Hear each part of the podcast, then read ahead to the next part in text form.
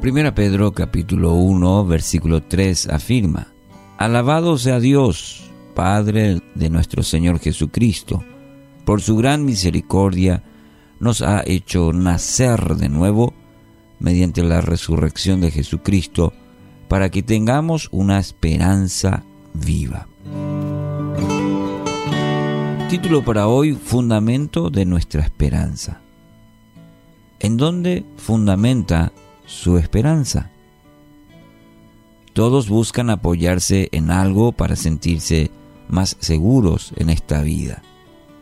Los tiempos en el que vivimos eh, nos muestran cuán frágiles son todos los sistemas. El que se apoyó en el dinero, el que se apoyó en el poder político, el que se apoyó en la fama, en sus inversiones, en algún momento todos tambalean para entonces hacernos la, la pregunta, ¿cuál es el fundamento firme? ¿Cuál puede ser un fundamento firme en, en la vida? En este precioso pasaje, el apóstol Pedro nos guía para tener y para poder experimentar una verdadera esperanza, en donde vamos a poner el fundamento de vida.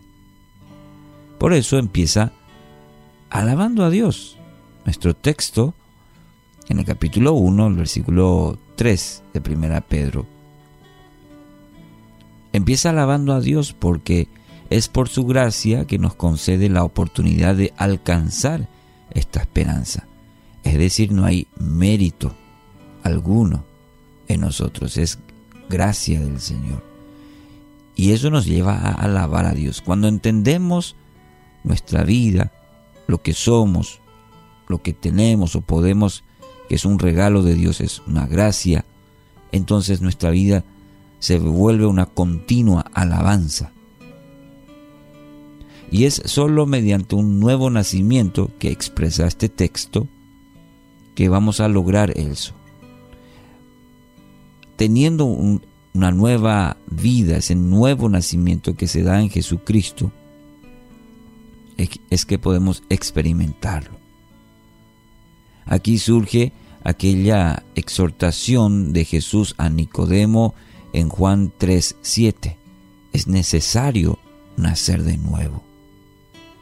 Es importante recordar estas palabras de Jesús a este hombre de ley. Palabras de Jesús. Es necesario nacer de nuevo. ¿Cuántas veces hemos querido regresar al tiempo para cambiar algunas decisiones que hemos tomado? Si tuviéramos una nueva oportunidad. Mire, Dios hoy nos da esa segunda oportunidad. Dios hoy le da esa segunda oportunidad a través de la obra redentora de su único Hijo Jesucristo. Podemos tener esa, esa nueva vida y aquí vale la pena mencionar también las palabras del Maestro en el versículo 16 del capítulo 3, porque tanto amó Dios al mundo que dio a su único Hijo, Jesucristo, para que todo el que cree en Él no se pierda, sino que tenga vida eterna, una nueva vida, y esta vida es eterna. Esta es la esperanza viva que tenemos esta es la verdadera esperanza, la real, que todo ser humano puede experimentar y que está disponible para todos, para usted en esta mañana. De forma gratuita, por medio de la fe, puede colocar en el mejor fundamento, el mejor fundamento para su vida. ¿Cómo es el único fundamento firme? podrá resistir los embates más fuertes de la vida, porque su esperanza ahora puede estar en la persona correcta y en el lugar correcto, por medio de la fe en Jesucristo. Así que hoy, querido oyente, quiero invitarle a poner en orden su mundo interior poner a Cristo como el centro, como su Señor, como su Salvador.